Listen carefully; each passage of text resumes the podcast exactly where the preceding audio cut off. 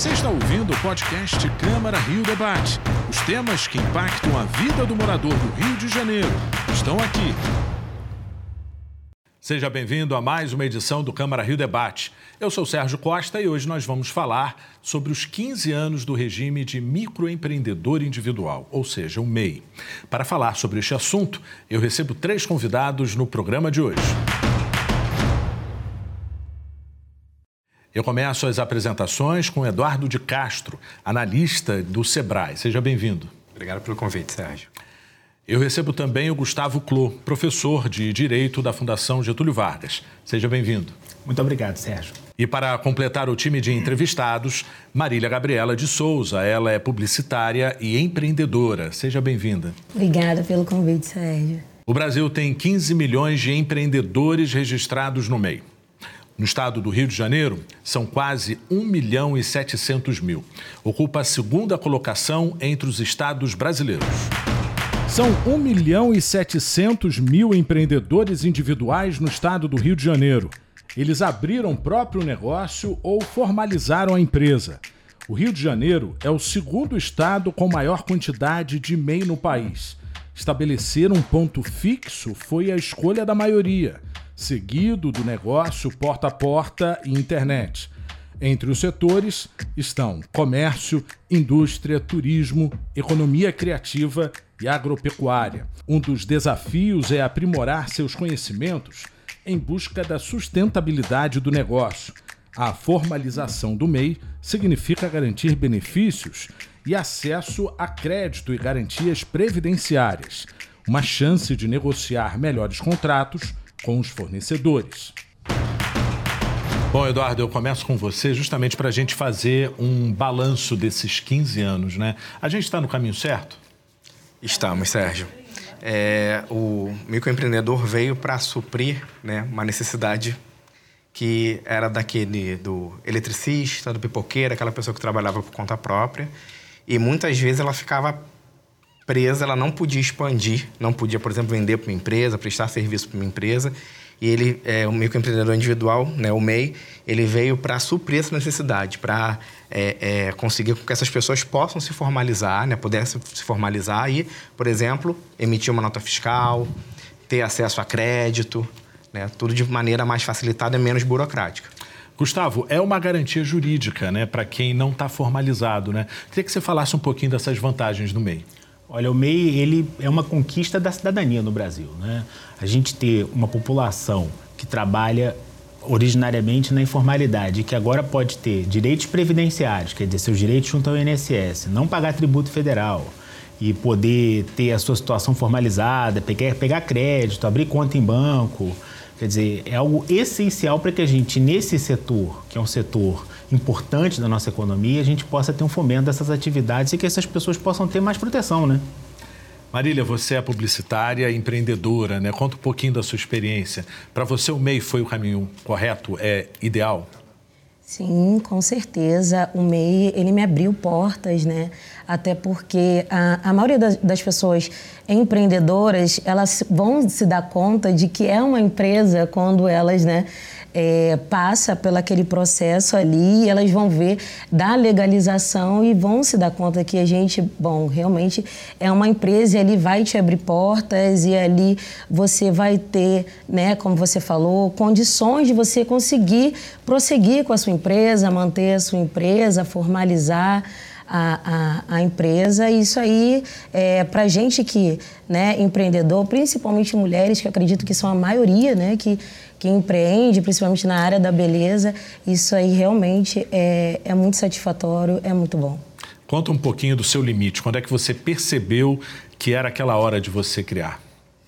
É, assim, né, quando, é, como o professor falou, da gente, por exemplo, procurar créditos, né, então isso facilita, né, quando você está formalizado, é, para você até mesmo ter, né, é, o MEI necessariamente, algumas é, questões de alvará, mas assim, para salão de beleza, algumas coisas são bem necessárias para gente e também para você passar uma credibilidade, né, para sua clientela e você, serviços que você possa, né, nós nota fiscal e assim serviços até externos que a gente possa fazer fora do, do nosso espaço, porque eu também fazia é, serviços de penteados para clientes e aí precisava de nota, né?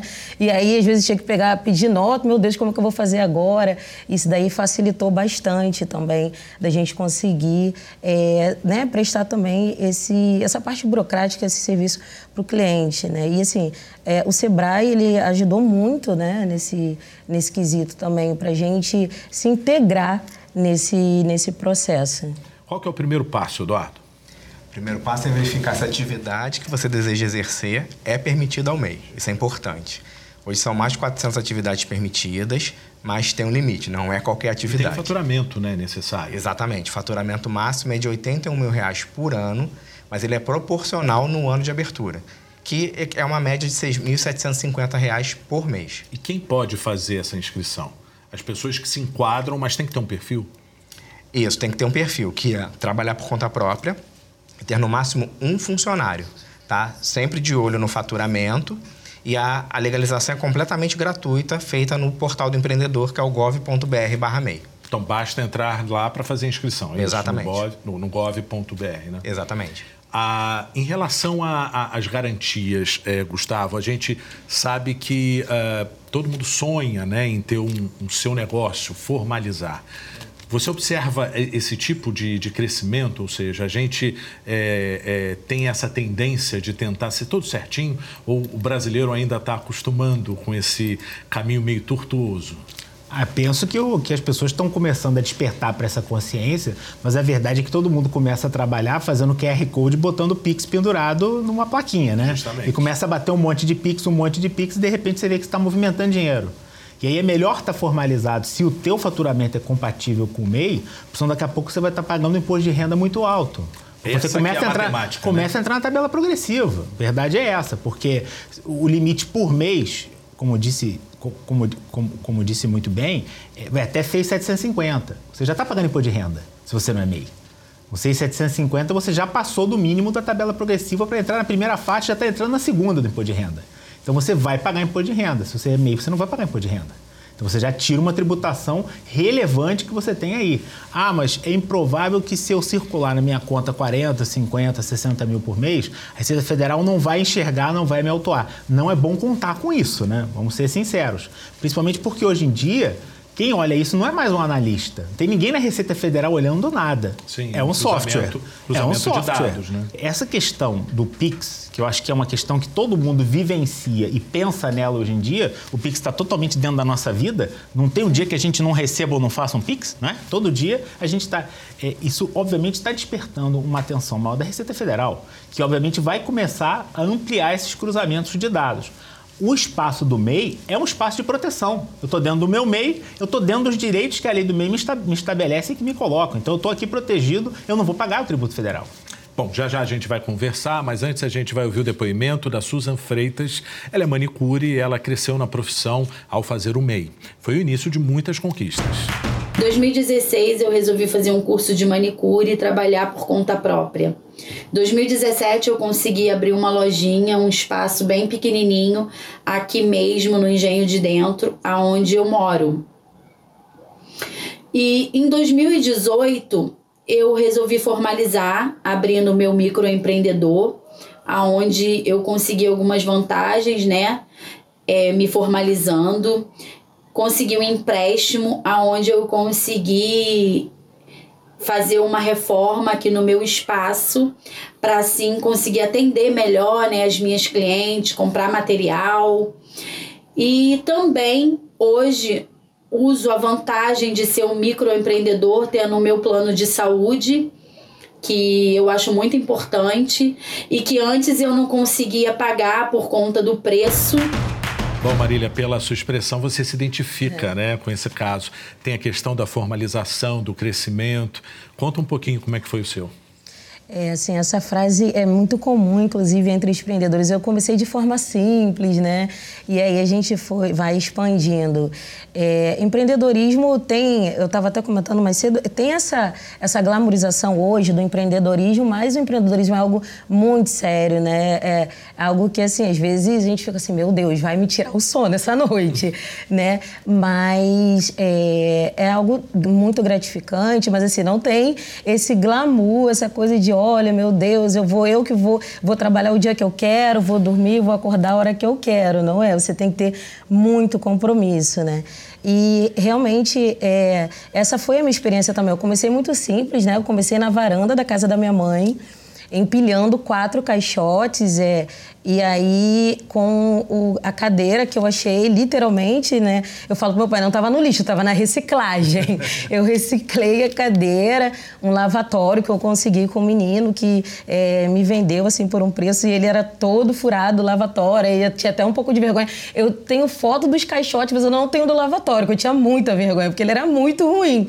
E ficava na varanda da minha mãe, a água ia pro quintal. Aí teve cliente já falar para mim, ai, não, não gostei, eu achei que assim não é um ambiente legal. Eu falei, ah, no momento é o que eu tenho o que oferecer, né? Hoje eu tenho um espaço com café, com chá, com biscoito, com chocolate meio amargo para oferecer para as clientes, biblioteca, eu tenho uma biblioteca com livros só de autores mulheres e aí, é, né, tem um ambiente bem mais acolhedor hoje, mas mesmo naquele ambiente, quando era na varanda da casa da minha mãe, eu fazia ser um ambiente muito legal, muito acolhedor para trazer essa coisa de casa, né?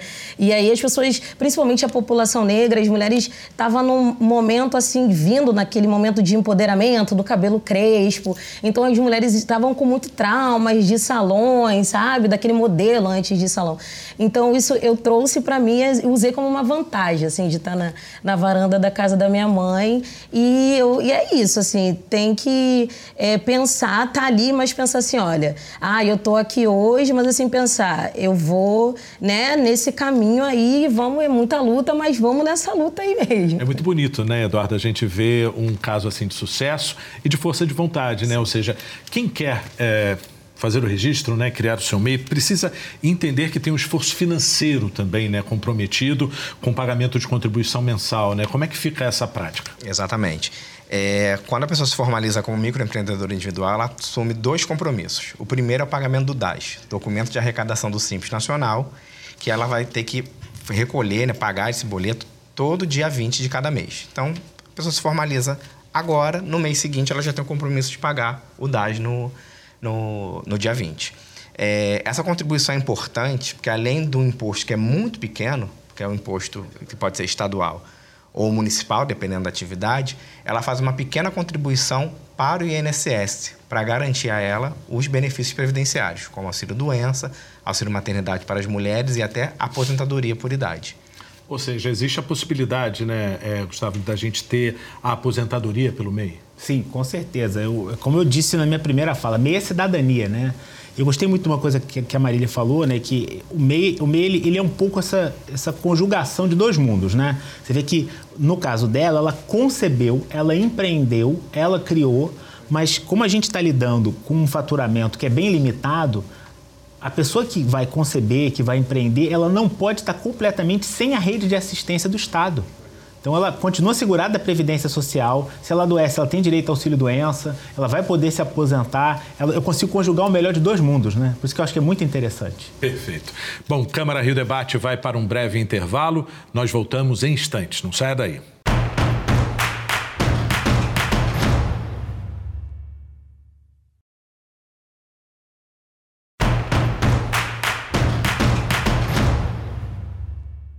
Câmara Rio Debate está de volta hoje falando sobre os 15 anos do regime de microempreendedor individual, ou simplesmente MEI. Bom, a repórter Eliane Benício foi às ruas e ouviu cariocas que trabalham por conta própria. Para mim é bom, entendeu? É também é, me dá uma certa liberdade. É, eu não, não pretendo ficar também na rua para sempre, pretendo me aposentar, entendeu? Então para quem, quem não paga o MEI, fica preso eternamente, entendeu? Comecei é, revendendo e na história do empreendedor a gente sempre busca melhorar, né, se profissionalizar e havia essa necessidade. Então a gente buscou né, sair da pessoa física para a MEI. É, não encontrei nenhum obstáculo para migrar, mas hoje percebo que tem uma dificuldade com linha de crédito. Então eu acho que é um gargalo que hoje eu enfrento. Às vezes a gente vê presos alguns desafios e as linhas de crédito não são tão favoráveis. É, as taxas de juros, parcelamentos, são tão próximos quanto da pessoa física. A vantagem de ser MEI é pelo fato de eu poder emitir nota fiscal, eu ter um CNPJ, ser pessoa jurídica, e na informalidade você não tem benefícios que, que, que o MEI lhe proporciona. Tipo, você não tem como abrir, fazer abertura de conta em banco, é, emissão de nota fiscal, compra de, de mercadoria também com CNPJ. Então são esse tipo de coisas que trazem para a nossa categoria, é, eu no caso como empreendedor, essa formalidade que eu acho super importante. Eu não tenho MEI, a minha vontade esse ano era de, de abrir né, uma, uma, uma, empresa, uma, o MEI, fazer o MEI, e de seguir. Acho que é legal para muita gente que gosta de trabalhar como a gente trabalha, na rua, é uma segurança, né? Só que assim, como a gente está. Eu procuro hoje uma outra, um, um plano B, aí eu tenho medo de amanhã depois me dificultar para fazer, para poder encerrar minha, minha, minha, empresa, entendeu? Se pudessem ter essa vantagem de estar tá trabalhando tipo de CLT e continuar com o MEI, eu continuaria porque isso aí é uma coisa que eu vou continuar mesmo trabalhando de CLT. Quero que seja melhor, nos dê a oportunidade da gente ter um consignado, para a gente poder no banco fazer um consignado para poder aumentar a nossa renda, entendeu? Nos nossos negócios que é esse empreendedorismo que nós temos, entendeu? Que o MEI ofereceu. Então eu gostaria muito disso, entendeu? Deles dessem oportunidade para a gente maiores, valores maiores, entendeu? Bom, Eduardo, chamou a atenção ali a, a falta até de conhecimento com relação à CLT conjugada com o MEI, né? É possível, né? É possível. A, a única observação que o MEI sempre tem que ter é se a esse contrato CLT não tem nenhuma restrição para que ele tenha uma empresa. Normalmente não há, mas é, não tem impedimento nenhum dele ter CLT e continuar como microempreendedor individual. Depende muito da atividade que ele desempenha. Se ele vai fazer o chamado freela para um, uma empresa, né? Exatamente. E aí precisa emitir a nota. Perfeitamente. Isso. E também é bom sempre ficar atento se ele não está exercendo uma mesma atividade, como MEI como CLT. Porque o próprio patrão dele pode vê-lo como um concorrente. Gustavo, ah, algumas palavras ali é, ficam na nossa cabeça: liberdade, segurança e melhoria profissional. É, você, pela sua experiência, você é, tem observado que isso é uma, é uma tendência, uma máxima dentro das pessoas que abrem o MEI? Com certeza, sem sombra de dúvida. É, a ideia ali é formalizar e começar a se preparar para no futuro, eventualmente, a gente ter uma empresa para além do limite de faturamento do MEI, ter uma empresa individual, é um, é um caminho. Mas é importante também frisar que, se por um lado não existe nenhum impedimento que o um empregado tenha MEI, se você for sócio de uma outra empresa, você não pode ser MEI. Né? Até, fiz até esse experimento, entrei no GovBR e cliquei lá. E o GovBR, o meu já trava na hora porque eu sou sócio um escritório de advocacia e ele identifica a minha condição de sócio, ele não deixa nem eu seguir para ver como é que é o sistema. Ele já é, você não já pode ser MEI. Já me impede, você não pode ser MEI porque você é sócio de uma outra empresa. Então as pessoas ficam um pouco preocupadas na dificuldade que elas podem ter eventualmente para encerrar o MEI e abrir uma outra empresa, entendeu? Então eu acho que isso, isso é, é mais uma preocupação imaginária do que real. Encerrar o MEI é fácil, tá? Não é difícil. Mas as pessoas ficam com isso na cabeça, tá? O que, que precisa para encerrar? É simples, mesmo site, mesmo GovBR que você abre e você fecha. Não tem dificuldade nenhuma. Perfeito. Uh, em relação ao financiamento que a gente. Eles bateram muito na tecla de que é difícil, tem taxas de juros e tudo. Você, na prática, observa isso, Marília?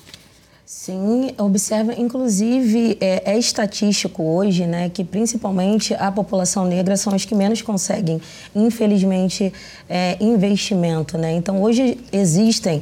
É, é, empresas, ONGs, é, coletivos, né, que participam de acelerações, enfim, para ajudar, mas justamente na, a população negra, porque realmente encontra essas barreiras é, na hora de, do, do, financiamento, de, principalmente a população negra e as mulheres ainda encontram barreira no financiamento e realmente a taxa de juros. Eu acho que depois da pandemia, principalmente, ficou bem mais complexo. Eduardo, uh, quando o negócio se expandir, é possível deixar de ser MEI? Porque aí muda, né? Isso. É, é possível sim. É, é chamado desenquadramento. Ele sai do enquadramento de MEI e se torna uma microempresa ou empresa de pequeno porte, dependendo do faturamento que ele tiver.